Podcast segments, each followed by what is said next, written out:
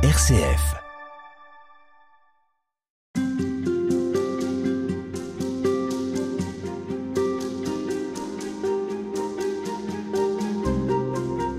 À l'occasion de la semaine de prière pour l'unité des chrétiens, je vous propose de réentendre une émission consacrée au père Paul Couturier, l'un des pionniers de l'œcuménisme.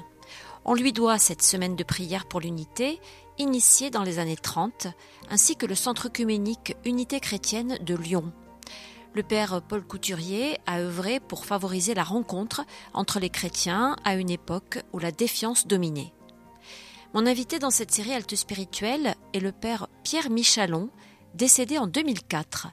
Il était l'un des meilleurs connaisseurs du père Couturier. Lui-même était un artisan fervent du mouvement œcuménique.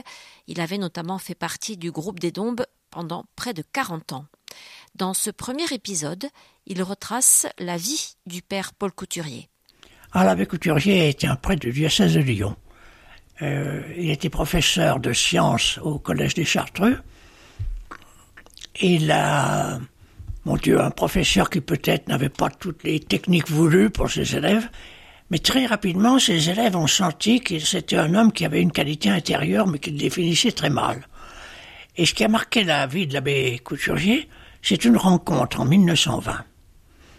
Un industriel de Lyon qui s'appelle M. Victor Cardian avait demandé pour euh, ses enfants, pour les vacances, qu'il y ait un prêtre qui en même temps jouisse du bonheur, puisse dans la même famille euh, un peu être euh, ceux qui soutiendraient les enfants pour leurs vacances, comme on faisait à cette époque.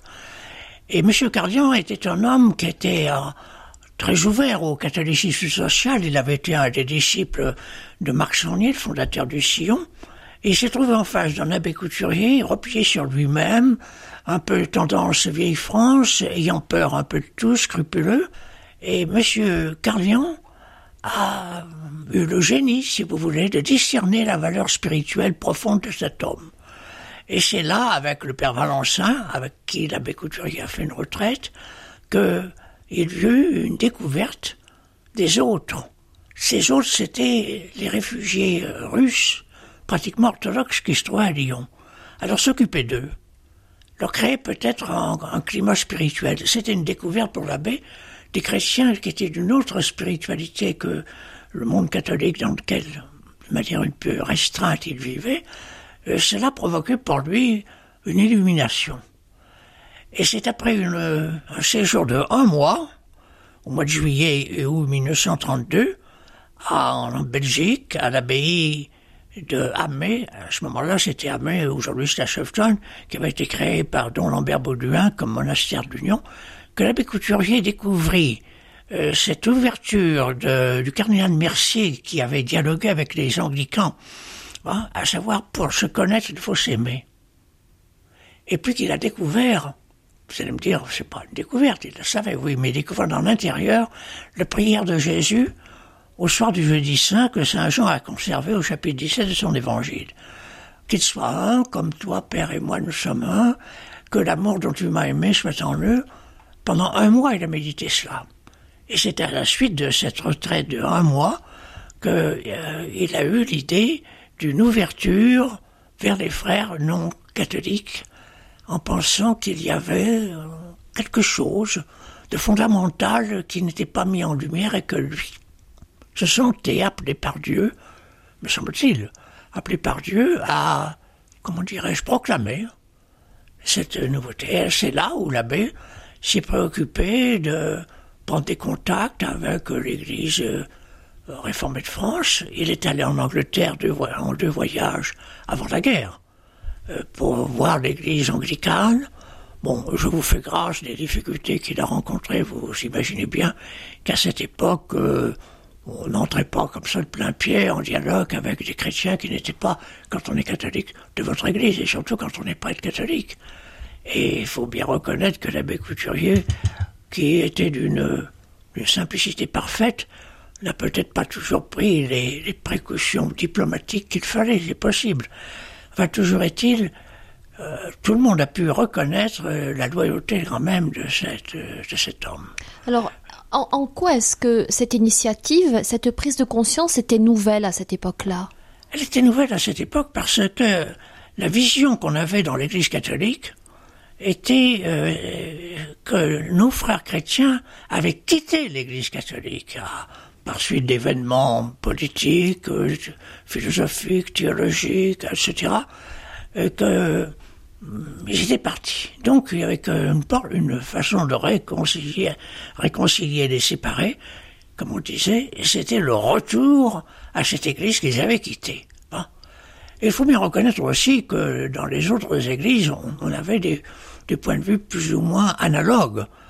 Par exemple, les protestants euh, espéraient le retour des catholiques et des autres aussi, des orthodoxes, à la puissance de la parole de Dieu, par la découverte de la Bible, il reviendrait à une vérité plus pure de l'Évangile. Et nos frères orthodoxes espéraient le retour à l'Église des premiers conciles écuméniques. Au fond, c'était la bataille des retours. Donc en fait, on se situait sur une forme de rivalité, là. Oui, de rivalité. Euh, généreuse, il ne faut pas du tout minimiser la ferveur de toutes ces personnes. Mais enfin, on était dans une impasse. Et j'ai souvent dit, c'est duel d'humour, parce que s'il avait exaucé ses prières divergentes, j'aurais été encore pire que jamais.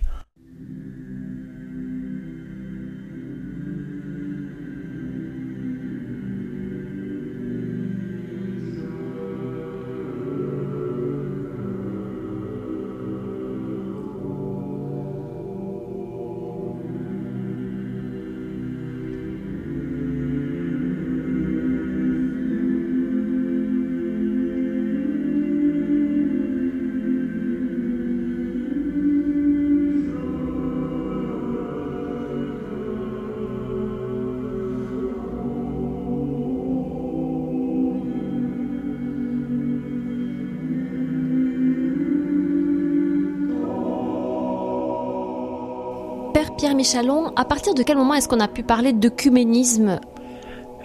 C'est-à-dire que, à cette époque, c'est-à-dire avant la guerre, euh, on ne peut pas dire qu'il y avait un mouvement œcuménique. Il ne faut pas hum, oublier que c'est après la guerre que s'est constitué le Conseil œcuménique des Églises, qui est une espèce de parloir où les Églises chrétiennes à ce moment-là, il y en avait que 148 qui avaient consenti à se retrouver ensemble, euh, pouvaient se rencontrer pour se connaître. Donc du temps de l'abbé Couturier, on ne peut pas dire qu'il y avait vraiment un mouvement œcuménique. Euh, je crois que la, la question que Couturier s'est posée, comment faire se rencontrer dans la loyauté des chrétiens qui sont si profondément, psychologiquement peut-être, mais aussi doctrinalement souvent, séparés les uns des autres. Euh, on n'employait peut-être pas le mot d'écuménisme, mais on employait quand même le, mot, n'est-ce pas, d'unionisme, le mot de réconciliation, etc. Mais ce sont des mots qui sont chargés, j'allais dire, d'une vision parfois polémique. L'unionisme, c'est euh, l'union par euh, le recentrement sur un point le point étant, quand on est catholique, l'Église catholique romaine. Ce que vous disiez tout à l'heure, donc euh, revenir à, la vérité en quelque sorte, au droit chemin. Enfin, et l'abbé Couturier avait ce sentiment que dans ce qui nous sépare, ce ne sont pas les valeurs, ce sont les non-valeurs. Donc il faut mettre en lumière, n'est-ce pas, les valeurs des autres chrétiens. Et c'est ça qu'on ne regardait pas suffisamment. Alors c'était sa préoccupation. Et la première valeur qu'il voyait, c'était cette valeur euh, jaillie du baptême, avec euh, cette réalité euh, fondamentale du centrage des vies chrétiennes et des églises chrétiennes séparées entre elles encore, mais enfin, leur centrage sur la personne de Jésus-Christ. Et par conséquent, c'est d'une manière positive qu'il voyait l'espérance de, comment dirais-je, de la rencontre, et plus loin l'espérance de l'unité. Je crois que euh, quand on sort de la vision polémique, on est obligé de se dire, mais enfin voyons, euh, il y a des valeurs. Ces chrétiens qui sont là euh, ont des valeurs. Et je pense que nos frères non catholiques aussi avaient à regarder les valeurs de l'Église catholique. Car souvent, les accusations, parlons ce, mot-là, car c'est vrai, les accusations qui étaient portées contre l'Église catholique pouvaient, dans certaines circonstances, être plus ou moins fondées, mais enfin, elles étaient comment dirais-je, des points de, des points de départ négatifs. Et il n'y avait pas, me semble-t-il, à cette époque, de possibilité d'authentique rencontre. Alors l'abbé Couturier a été euh, fasciné euh, par cette idée, il faut qu'on puisse se rencontrer. Et cette idée qu'il avait découvert avec euh, le cardinal Mercier dans sa retraite dont je parlais il y a quelques instants, à, Mai en Belgique, bah, pour se connaître, il faut s'aimer. Et par conséquent, les voies de l'amour pourront être des voies de la lumière, et par conséquent les chemins vers la vérité.